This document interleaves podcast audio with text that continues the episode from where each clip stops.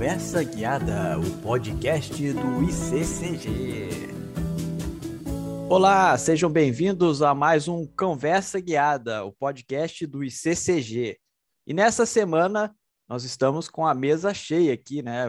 O bate-papo vai ser bem amplo e interessante. Nós estamos recebendo hoje a, a médica veterinária, mestre em comportamento animal, Rita Erickson, e a Bárbara Araújo, que é professora de história, mas hoje ela está falando aqui com a gente como tutora do Peralta Juca, que é um perfil que está fazendo bastante sucesso aí nas, na, no Instagram. Já vou deixar até o endereço aqui para você que está ouvindo a gente adicionar. É arroba Peralta Juca lá no Instagram. E já deixo também um convite para seguir o, o ICCG no Instagram, que é o arroba Cão Guia Carioca, sem o tio, né? arroba Cão Guia Carioca. E o representante do ICCG, como já de costume aqui, o diretor-presidente Miguel Cristino.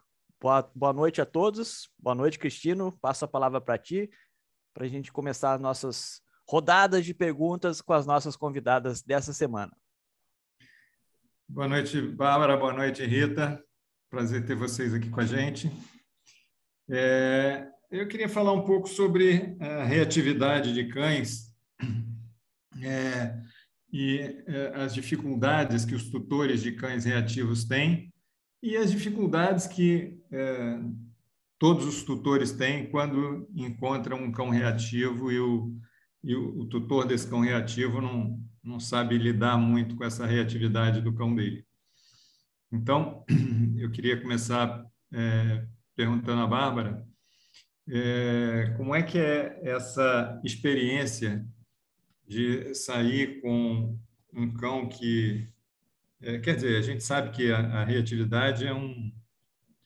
É uma, não, é, não é uma doença, né? é uma coisa que está acontecendo, um transtorno que o cachorro está tendo ali naquele momento, por uma série de razões que pode envolver desde dor até experiências passadas, mas como é que é essa essa experiência de sair com um cão que é reativo e, e ter essa, enfim, essa dificuldade de, de lidar com isso na rua quando a gente encontra outros cães e tudo mais. É, queria primeiro agradecer o convite e saudar todo mundo. Ah, acho que o primeiro ponto importante sobre a experiência como tutora é que ah, eu acho que muita gente nem entende o que, que é reatividade ou nem sabe essa palavra, o que, que significa. Então, algumas vezes, por exemplo, eu já falei, ah, meu, meu cachorro é reativo, tipo, a pessoa não, não entende o que isso significa, né? As pessoas entendem que o cachorro morde, que o cachorro é agressivo, principalmente que ele morde, né? As pessoas perguntam se o cachorro morde às vezes. Mas reativo é uma coisa que ainda não saiu, eu acho, de uma certa bolha, assim. Né? Então, as pessoas não entendem essa palavra para começar. É, inclusive, eu só descobri depois de um tempo que o meu cachorro já apresentava reatividade, que isso era uma coisa chamada reatividade. Então, eu acho que é um ponto importante né, para a gente pensar assim nessa, nessa realidade de ser tutor de cão reativo. E aí, por causa disso, a gente enfrenta muitas dificuldades que não tem a ver só com o cachorro, né? As pessoas não, na rua não, não sabem se comportar muito bem com relação a isso, porque elas não entendem o que está acontecendo. Então, tem muita gente, às vezes o seu cachorro está reagindo a algum gatilho, e ou as pessoas é, reagem é, de maneira mais agressiva mesmo, tipo, esse cachorro não deveria estar tá na rua, ele deveria, você não deveria sair com ele, ou as pessoas ignoram, né, ao invés de, dar um espaço para o cachorro, às vezes elas ignoram e continuam fazendo o que elas estão fazendo, se são tutores com outros cachorros. É muito, o meu cachorro é, é reativo a outros cães, né, em determinadas situações. E é muito comum a pessoa estar tá passando com o cachorro e continuar na mesma reta, vindo em nossa direção, mesmo com o meu cachorro reagindo de maneira bastante intensa. É, e aí eu acho que isso tem muito a ver com as pessoas não entenderem o que está acontecendo e simplesmente né, elas vão reagir de maneiras muito diversas. O mais difícil de acontecer é você ter é, a reação das outras pessoas, que é o que você quer, né? Tipo, a pessoa se afastar ou ir para outro lado.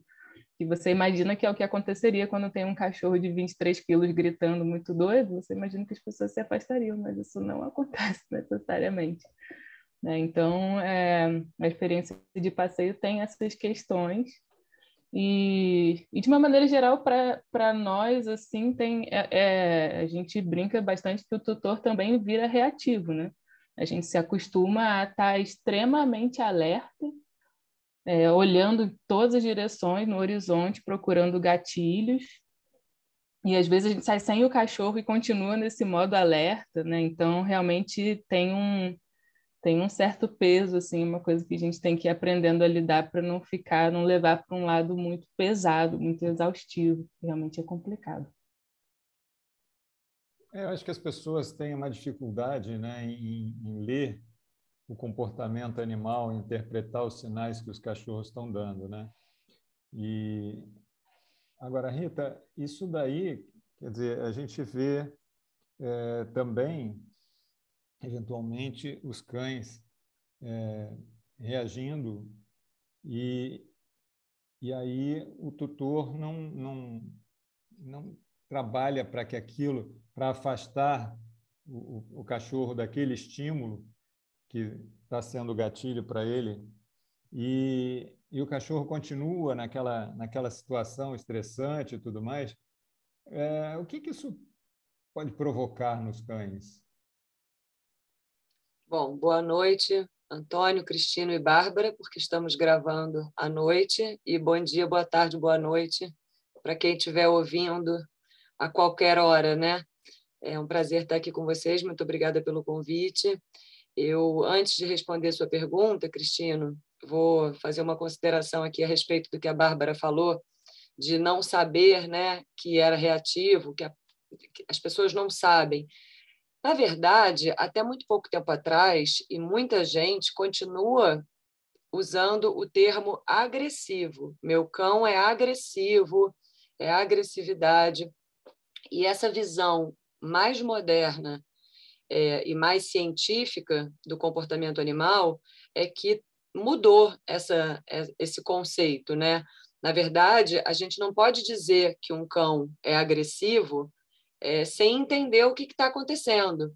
Mas uma certeza que a gente tem é que ele é reativo, porque ele reage de forma exagerada ou de forma inadequada, digamos assim, aqueles estímulos que um cão é, equilibrado, tranquilo, não demonstraria, né? Então isso, essa é uma grande diferença que ainda vem sendo divulgada. Isso que a gente está fazendo aqui é fundamental para que essa informação vá se, se espalhando e que as pessoas fiquem, inclusive, com menos implicância né, e preconceito com os cães reativos, como se fosse uma uma, um erro ou uma inadequação desse responsável por esse cachorro. Né? Eu imagino, Bárbara, que você já tenha recebido esses olhares um milhão de vezes na rua. Tipo, por que, que essa pessoa está fazendo na rua com esse monstrinho na coleira, que pode morder meu filho, pode morder meu cachorro, pode pular numa senhora? E não é nada disso. Na verdade, seria possível todo mundo né, estar na rua ao mesmo tempo, sem grandes conflitos, se as interações não fossem tão é, impulsivas e sem noção. Né? E aí a gente tem esse, essa questão cultural do brasileiro também, de ser muito é, afetivo e acaba sendo intrometido, né? porque você não vê na, numa realidade dos Estados Unidos, por exemplo, que ninguém fala com ninguém, ninguém, ninguém se mete na vida do outro, né? A resposta, a primeira resposta que o americano dá é "It's not your business". Isso não é da, do seu interesse, né? Quando a gente está se metendo na vida do outro. E o ideal seria que a gente pudesse ter um símbolo, como na verdade existe, uma fitinha amarela amarrada na guia, é, em muitos países já é reconhecida como um sinal de não interaja com o meu cachorro, por favor, fica na tua, ou porque ele está em treinamento, ou porque eu estou tentando tratar alguma questão que é difícil para ele e atrapalha, né? Por mais bem intencionada que a pessoa seja, essa aproximação para um cão que é medroso, para um cão que teve alguma experiência negativa anterior, ela só atrapalha, né, um pouquinho. Então, a sua pergunta, Cristino, foi é, quais são as consequências, né, assim, para o cachorro? Não foi isso que você me perguntou? Isso.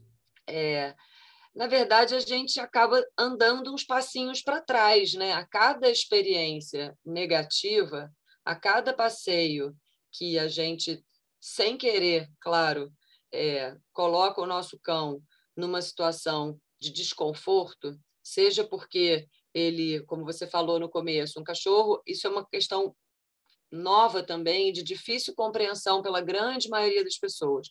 Os animais eles podem ter dores e desconfortos que nós não percebemos. Por melhor é, tutor que você seja, ou por mais competente que seja o veterinário clínico do cachorro, é muito possível que ele tenha alguma dor, algum desconforto que ninguém até hoje conseguiu identificar.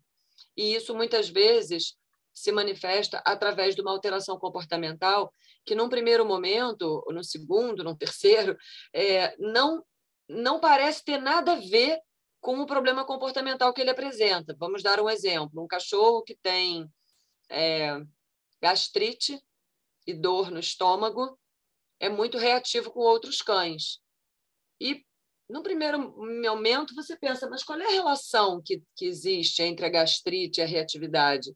Eu adoraria poder entrevistar esse cachorro e entender qual é exatamente a relação direta que existe, mas a gente não sabe. O que a gente sabe é que muitas vezes, uma vez tratada a gastrite, o cachorro se sente melhor, ele fica mais equilibrado, mais saudável e ele deixa de ter determinados comportamentos, como inclusive uma reatividade com outros cães, por conta disso. Então, a gente não pode desprezar esse, essa informação, essa investigação que é minuciosa, trabalhosa, custa caro, é difícil, é um desafio gigante, porque às vezes o cachorro tem uma, um sintoma muito clássico, ah, ele manca da pata direita, de trás, a pata, membro posterior direito está mancando. Ah, então eu vou investigar isso, mas às vezes é um cachorro que não apresenta nada. Mas ele pode ter, sim. Vamos supor que ele tenha dor de cabeça. O cachorro pode ter dor de cabeça, igual a gente. E ele fica irritado quando vem falar com ele. E isso pode parecer que é um cachorro assim é, fresco, né, melindroso, mas não é, gente. Basta a gente se tentar se colocar no lugar dele, né? Então, cada episódio de, de, de reatividade, de encontro com outro cachorro, com uma pessoa ou com um carrinho de feira, aquilo que faz esse cachorro reagir mal, que assusta ele, que leva ele para aquele lugar de desconforto, ele anda umas casinhas para trás no nosso é, objetivo final, né? Em se tratando de veterinários comportamentalistas e tutores de animais reativos, o nosso objetivo é tratar essa reatividade, né? É fazer com que esse cão passe a ficar tranquilo. E eu acho importante também dizer aqui que ninguém tem culpa, tá? Porque as pessoas ficam culpadas. É, tanto o, o, responsável pelo cão, né? Essa família, o tutor, quanto muitas vezes é, aquela pessoa que interagiu. É, tem que tomar muito cuidado, porque a comunicação precisa ser a chave de tudo isso, né? Eu imagino que você, Bárbara, fale assim à distância. Na verdade, o ideal era ter uma camiseta escrito, né? Meu cão é reativo, favor não se aproximar. Como os animais de trabalho, né, Cristina? Muitas vezes usam um coletinho. Estou em treinamento, por favor, não me faça carinho, porque atrapalha o treinamento mas isso é uma, uma questão que ainda está tá longe assim dessa nossa parte cultural do brasileiro, não estamos habituados. Pegando até esse gancho que a, que a Rita acabou de comentar, é, fazer uma pergunta para a Bárbara, depois, mais tarde, eu vou fazer outra para a Rita. Bárbara, assim, a gente aqui tem falado da, da questão dos cães-guias, né? E aí o cão-guia normalmente, normalmente não, mas assim, muito comumente é um labrador, e, e, e, o labrador é aquele cachorro que já tem aquela simpatia, né, do público em geral. E aí vem as crianças, vem a, e, o, e aquele cachorro está em treinamento, apesar de eventualmente estar sinalizado, tem essa, o brasileiro tem essa coisa, né, de, de ir lá fazer um carinho, brincar e tal, e de repente não é o momento apropriado. Mas hoje o nosso assunto aqui é o, são cães reativos. E aí eu me lembro, eu tive dois chihuahuas. O mais velho morreu com 16 anos, o outro com 10 anos. E aí eu saía com eles, assim, eles, eles eram praticamente o tamanho do meu pé, exagerando. E aí as crianças viam eles, né? Oh, oh, e eu já me metia entre as crianças e eles, porque eu sabia que eles iam atacá-las, assim, eles eram ferozes, né? Apesar de diminutos. E aí eu me lembro que eu ficava assim, pais, adultos que acompanhavam essas crianças, ou até adultos que queriam interagir com os cachorros, me olhavam com cara feia, como se eu fosse o antipático e o chato. Eu até era o chato e o antipático nessa situação, porque eu temia que o, que o cachorro, por menor que fosse, avançasse e mordesse uma dessas pessoas, e aí eu, haveria uma, um certo incômodo, apesar de eles estarem todos vacinados e, e com as vacinas em dia.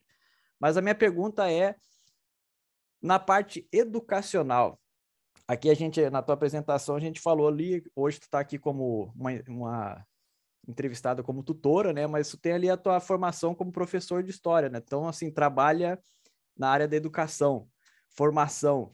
O que que, na tua opinião e na tua vivência como tutora, é, tu vê que a gente pode melhorar nessa relação das pessoas se aproximarem de a, a, bichos alheios, assim, de outras pessoas, é, o uso do, da, da, guia, né? Porque, assim, por mais que um cachorro não seja reativo, seja extremamente manso, não quer dizer que ele possa sair andando a, a, a solto no, num espaço público. O que, que a gente pode caminhar com a tua experiência, assim, para tornar um, um, um ambiente comum mais respeitoso aos reativos e aos não reativos?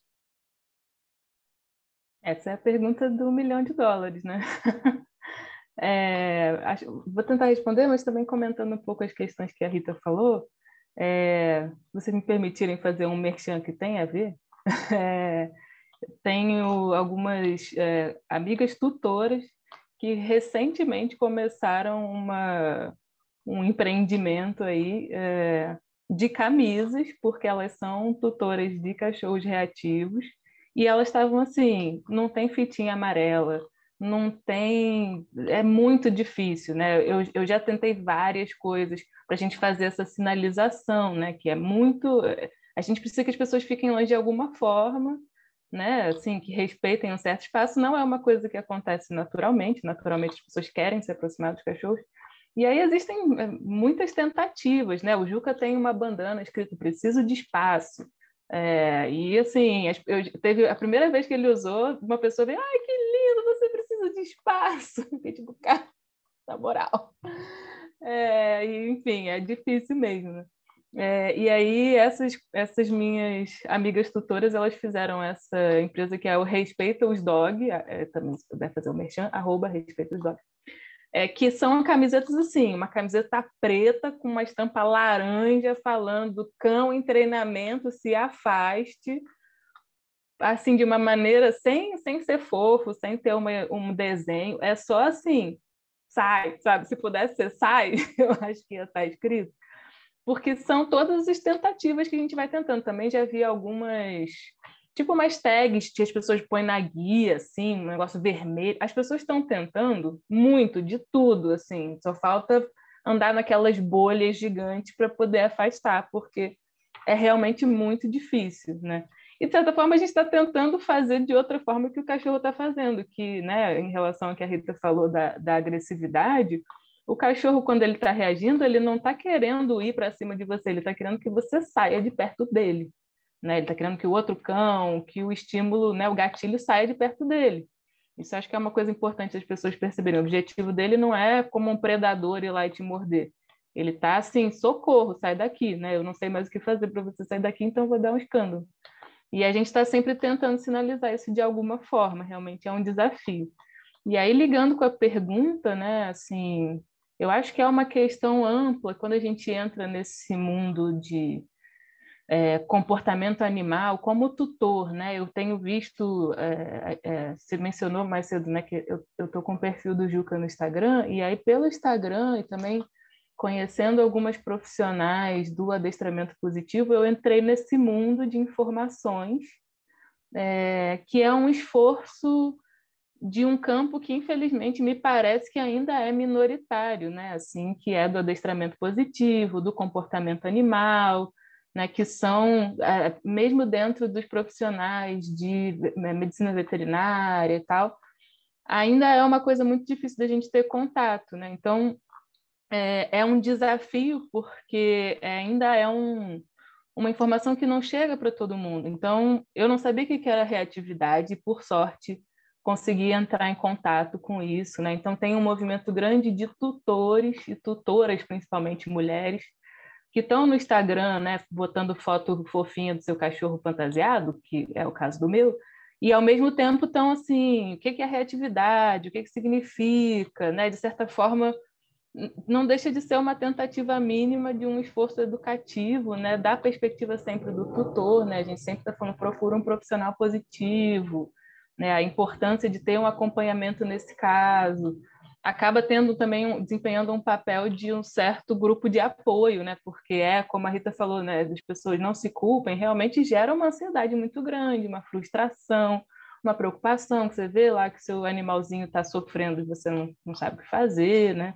Então, envolve várias questões, mas ainda é muito difícil, né? A gente tem, é, tradicionalmente, um tipo de comportamento que as pessoas têm, não só dessa questão das pessoas serem mais afetivas e quererem entrar no espaço do cão, mas ao mesmo tempo tem uma tradição de uma é, um adestramento punitivo, né, uma forma violenta de lidar com os cães. Então as pessoas por um lado acham os cachorros fofinhos e por outro elas querem bater, elas querem enforcar, né? Isso ainda é dominante, infelizmente.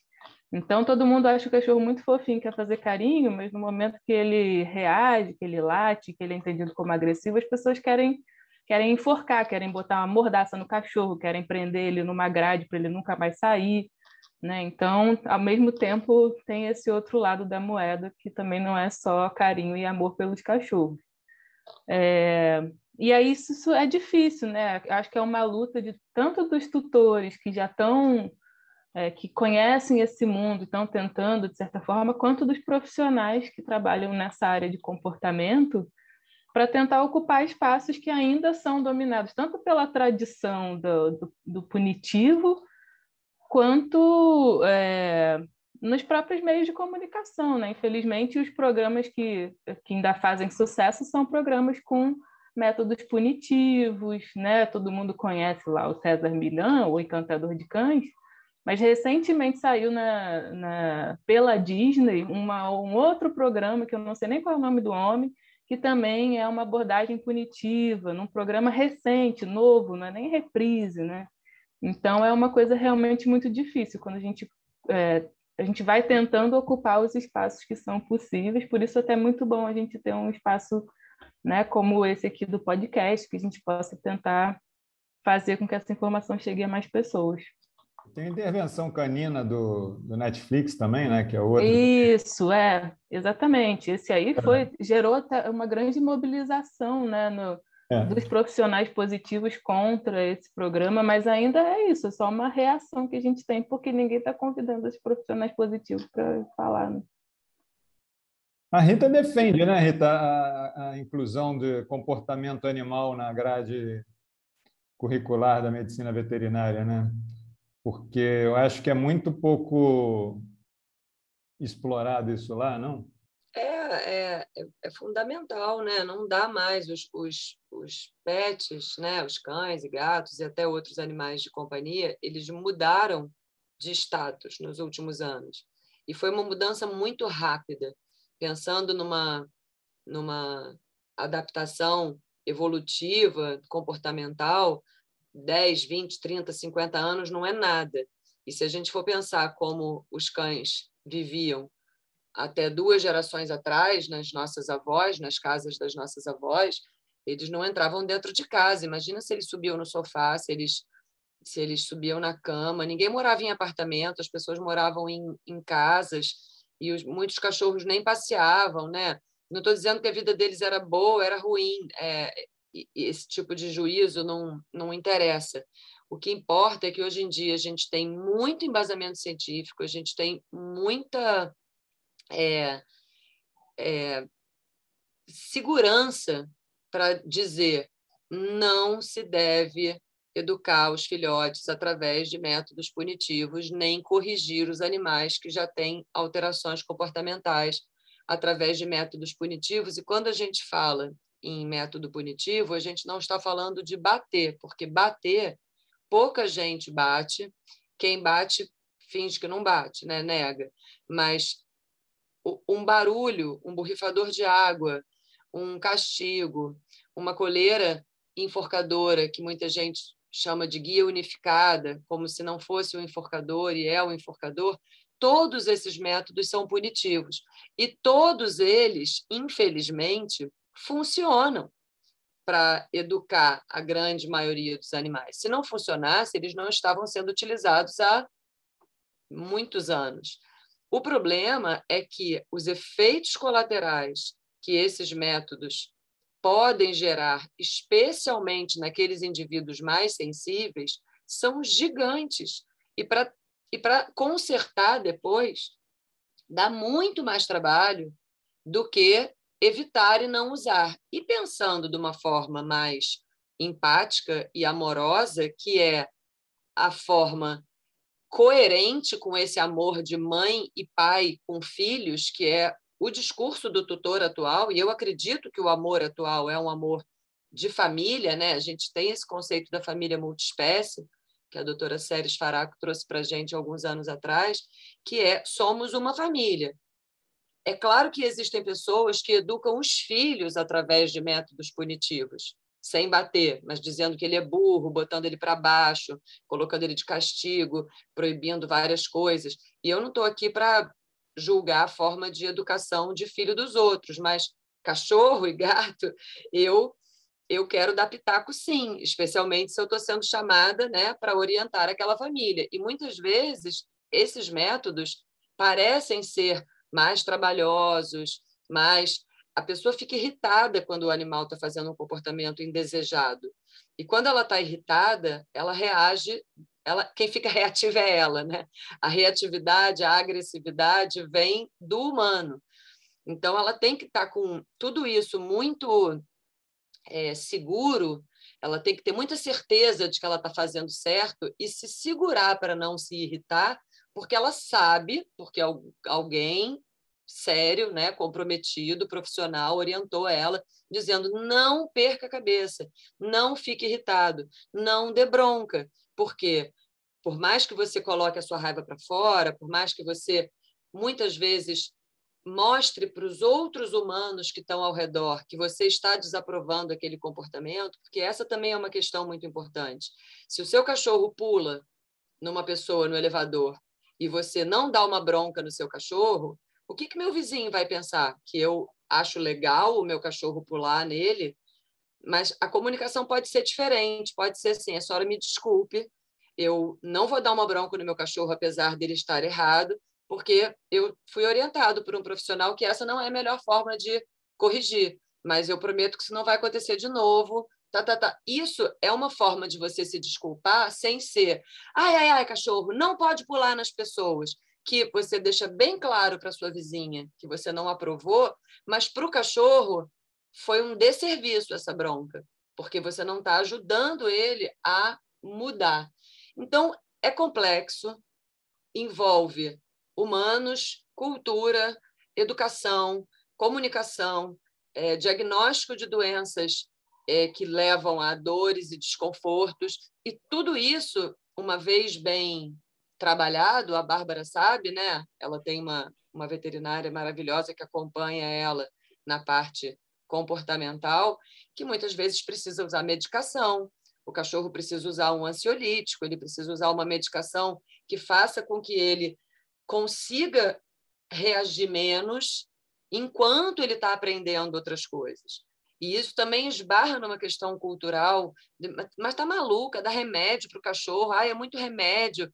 Mas quando a gente explica que o sofrimento emocional é maior do que os riscos e, e a chatice de dar remédio, é, a gente vai chegando né, num lugar de tratar de forma adequada esses animais. Rita, eu até queria te fazer uma, uma pergunta rapidinho que eu, que eu falei no início do programa. É, falou da dor, né, do desconforto do cachorro com alguma coisa que gera essa reatividade. Tem alguns outros elementos que contribuem para tornar um cachorro, um cão reativo? Tem, tem sim. Especialmente a falta de sociabilização quando ele era pequenininho. Existe uma fase do desenvolvimento do cão que ela é muito curta, que é entre três semanas de vida e três meses. Nesse período, a maioria dos filhotes ainda está é, com a, a, a família que tem esses, esses pais desse filhote, ou com o criador, né? ou numa ONG, ou num, num lugar de adoção, num lar temporário.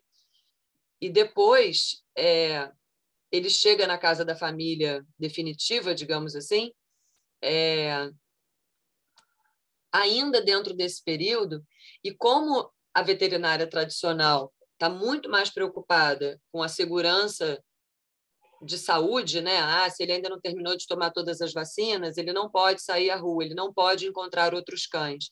Mas se a gente perde esse período de socialização tão rico e tão importante, depois fica mais difícil. Isso não quer dizer que um cachorro que não foi bem socializado nessa fase vai ser reativo. O que determina que um cachorro vai ser reativo ou não vai ser reativo, vai ser é igualzinho a nós. É a nossa genética, é a nossa história, é a nossa saúde, é multifatorial. Mas quando a gente tem um filhotinho, a gente não sabe. Então eu tenho que fazer tudo na direção que me interessa, que é ele ser socializado, ele, ele gostar de outros cães, ou se pelo menos não gostar, ser tolerante, assim como criança, assim como skate, assim como bicicleta, assim como pessoas de uniforme, assim como moradores de rua, é, tudo isso é desafiador para o cachorro. Se ele conheceu quando ele era filhote, a tendência é que ele fique mais tranquilo. Então, além da, das doenças, né, das, dos traumas, dos problemas físicos, a gente tem a socialização ou a falta dela, né, como uma grande é, causadora aí de reatividade. Bom, é, eu queria aproveitar também e lembrar que na quarta-feira, agora dia 27, a última quarta-feira do mês de abril, é o Dia Internacional do Cão Guia. Então, a gente deve ter um postzinho especial para comemorar a data. E é isso aí. É, então, até falando de cão guia, eu queria é, comentar que esse a gente tem um problema porque o cão guia ele por definição ele tem que ser livre de agressividade. E a gente ah, vai frequentando os lugares e principalmente quando a gente vai nos parques Aqui perto de casa tem um parque enorme que a gente consegue soltar o cachorro, porque o parque é, é cercado, só tem um portão e fica fechado direitinho. E aí, quando a gente vai num lugar desse, a gente encontra uns cães reativos e os donos, muitas vezes, lá os cães ficam soltos, a maioria, e o dono fala: Não, não, meu cachorro não, nunca fez nada com nenhum cachorro, é, ele está atacando o seu, é a primeira vez que ele faz isso. Primeiro, toda vez tem a primeira vez, né? O cara não toma uma providência, não bota o cachorro na guia. Então, isso já é bem chato. É, não sei se as pessoas também é, ficam querendo humanizar os cachorros e aí tratam esse negócio meio igual filho, né? Não, meu filho é bonzinho, meu filho não faz nada de errado e, e aí não, não cuida do, do raio do filho. E então a gente costuma ter problema. E isso, de uma certa forma, é, influencia no comportamento do cachorro, né? Se ele é, é atacado ou alguma coisa assim, ele pode ficar depois com algum grau de medo e se tornar reativo para alguma situação dessa situação. Então a gente tem que ter muito cuidado com os, os filhotes de cão guia e na verdade com o cachorro depois também, né? O cego sofre muito com isso, né? Dos cães soltos que vão eventualmente atacar os, os filhotes em treinamento ou os cães-guia. As pessoas não, não, não, se dão conta disso e não controlam seus próprios cães. E também essa questão é, é da, da, da, fita e do, do, aviso que a Rita falou, é, aqui no, no, Brasil é realmente muito engraçado. Hoje eu fui no supermercado com, com o Astro e ele está bem bacaninha no supermercado e tal, mas a gente entra no supermercado, aí já vem a senhorinha lá, ai, que lindo, eu quero pegar e tal, eu quero apertar, que lindo, que fofinho. Porra, o cachorro está com um colete escrito cão em treinamento, não sei o quê. Não adianta, não tem jeito. As pessoas não leem, as pessoas passam por cima, acham que deve achar que é uma bandana igual aquela do Juca e segue fazendo a, a bagunça toda, né? Então, é, é um negócio muito delicado. A gente, em relação aos, aos cães-guia, a gente sofre muito com isso também, né? Por conta dessa parte toda educativa, né? Ah, com, com crianças e tal. E então é um, é um negócio bem difícil de, de administrar. E aí depois a preocupação é com o cego, como é que esse negócio fica depois com o cego, né? O cego sofre. Mas, enfim, é... então é isso. Eu queria agradecer de novo a vocês pela participação. Foi bem bacana aqui a conversa. Eu acho que pode ajudar muita gente a refletir a respeito disso, dessa questão da, da reatividade. E eu acho que a gente tem que é, conversar muito a respeito disso, discutir muito essas questões para poder, é, porque como a Rita disse, é um, uma coisa nova na nossa sociedade, né? É, então a gente tem que é, trabalhar muito daí, discutir muito, conversar muito, trazer sempre esse, esse assunto à tona para ajudar não só os tutores que têm os cães reativos a não se sentir culpados e saber como se portar, eventualmente, e também para as outras pessoas não ficarem jogando pedra. Né? É muito, muito comum. Então, iniciando a rodada de fechamento do Conversa Guiada desta semana, eu peço para a Rita fazer suas considerações finais, alguma coisa que eventualmente a gente. A gente deixou muita coisa de fora, né? Porque 30 minutos, um pouco mais, não tem como. Já fica até o convite para futuras participações aqui de novo no Conversa Guiada com a gente.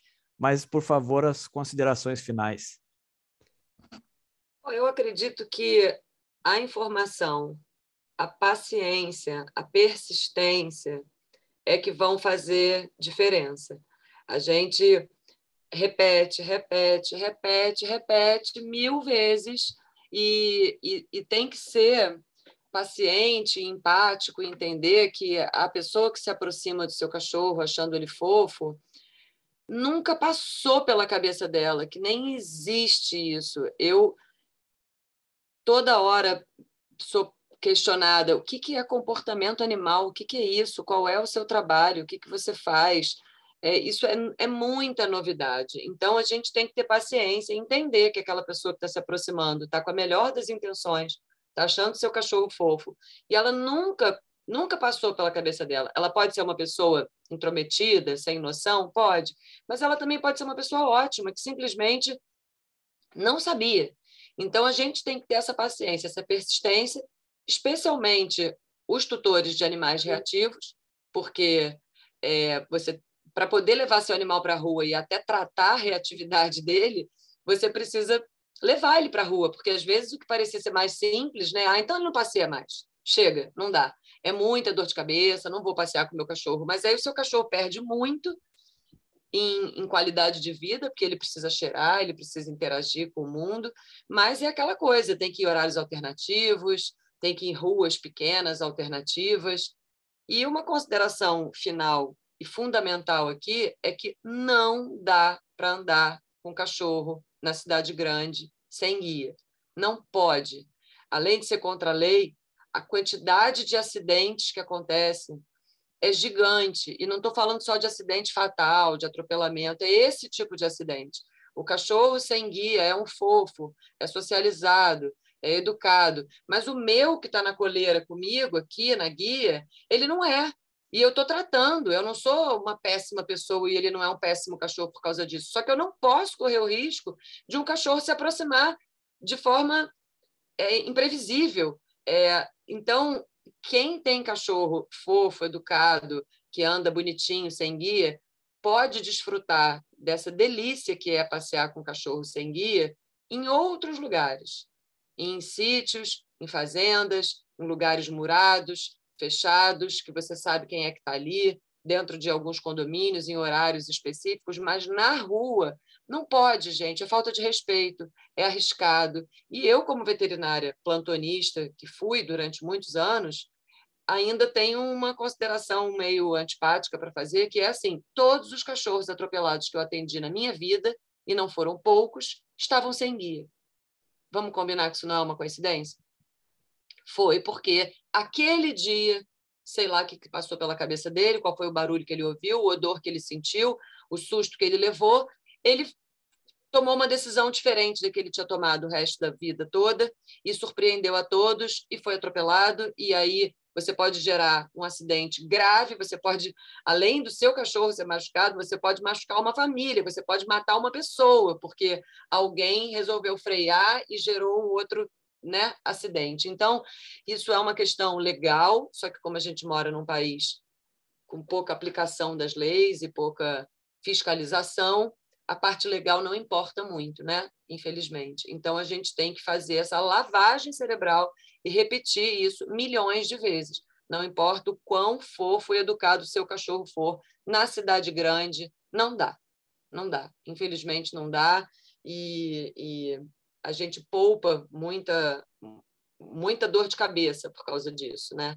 Então era isso. Muito obrigada pelo convite. Até a próxima. Bárbara, por favor, as tuas considerações finais agora. É, também queria agradecer e só assim assinar embaixo, pelo amor de Deus, parem de andar com cachorro solto, não aguento mais, e é sempre. É, o seu cachorro é bonzinho, mas o meu pode não ser.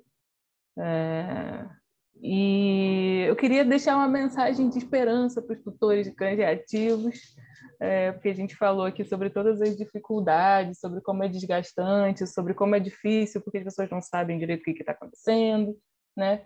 Mas é, é possível as coisas melhorarem, assim, eu acho que é importante a gente não entrar numa de que eu vou curar o meu cachorro dessa doença, né? A gente começou falando que não é uma doença, mas alguns cachorros têm uma sensibilidade maior e o seu cachorro ainda não sabe lidar com essas coisas e o que você pode fazer é tentar ajudar ele de várias formas possíveis. Né? A gente, como tutor, é, é, responsável por tentar proteger o cão. Então, né, quando você falou mais cedo do, de quando você se coloca na frente do seu cachorro para as crianças não virem em cima dele, é o papel do tutor fazer isso, né? É o papel do tutor, às vezes, ser antipático, é o papel do tutor é, nesse, essa palavra significa isso, né? Você tá, você é responsável pelo bem-estar daquele animal.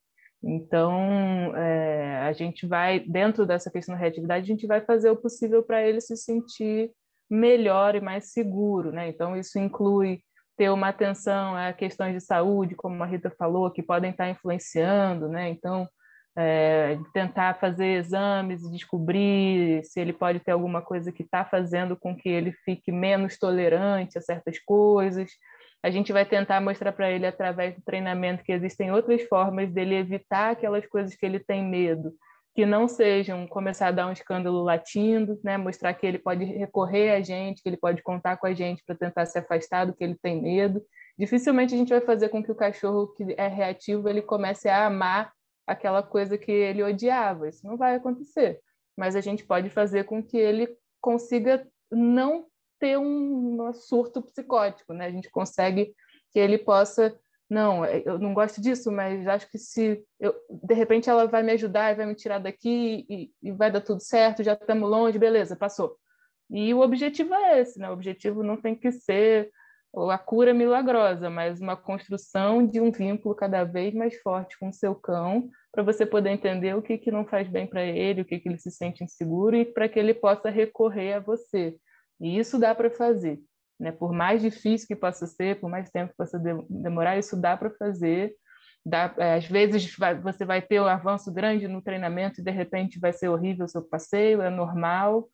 Né? Então, é, acho importante é, sublinhar isso, assim. E, com certeza uma coisa que eu tenho percebido é que por mais difícil que seja ter um cão reativo, é, tutores que têm cães reativos constroem um vínculo diferenciado com seu cão, assim, porque você precisa estar num nível de comunicação, num nível de empatia, num nível de entendimento dos sinais que é diferente para poder ajudar ele, né? Então é uma experiência também bem, bem, acaba sendo bem bonita assim nesse aspecto também. Então só para você que chegou até aqui ouvindo o podcast, né, do Conversa Guiada dessa semana, se quiser acompanhar o trabalho da Bárbara, o perfil do Peralta no Instagram é @peraltajuca, tudo junto.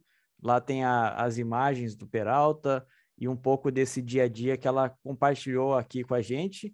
E também o perfil da médica veterinária, mestre em comportamento animal, Rita Erickson, que é o Rita Erickson ponto veterinária. Eu só é, saliento que o Erickson é um C mudo e um S só, tá? Para quem tiver, vai estar tá na descrição o nome correto, os perfis na descrição do podcast. Então é só acompanhar lá também o trabalho dela. E o Conversa Guiada e o ICCG, obviamente, que é o arroba Cão Guia Carioca, também no Instagram. Então, Infelizmente, o nosso tempo é curto, a gente é uma frase clichê, mas infelizmente é de fato. Eu agradeço mais uma vez as nossas duas convidadas dessa semana, o Guiel Cristino aqui, o parceiro de Conversa Guiada toda semana. Tchau e até a próxima. Conversa Guiada, o podcast do ICCG.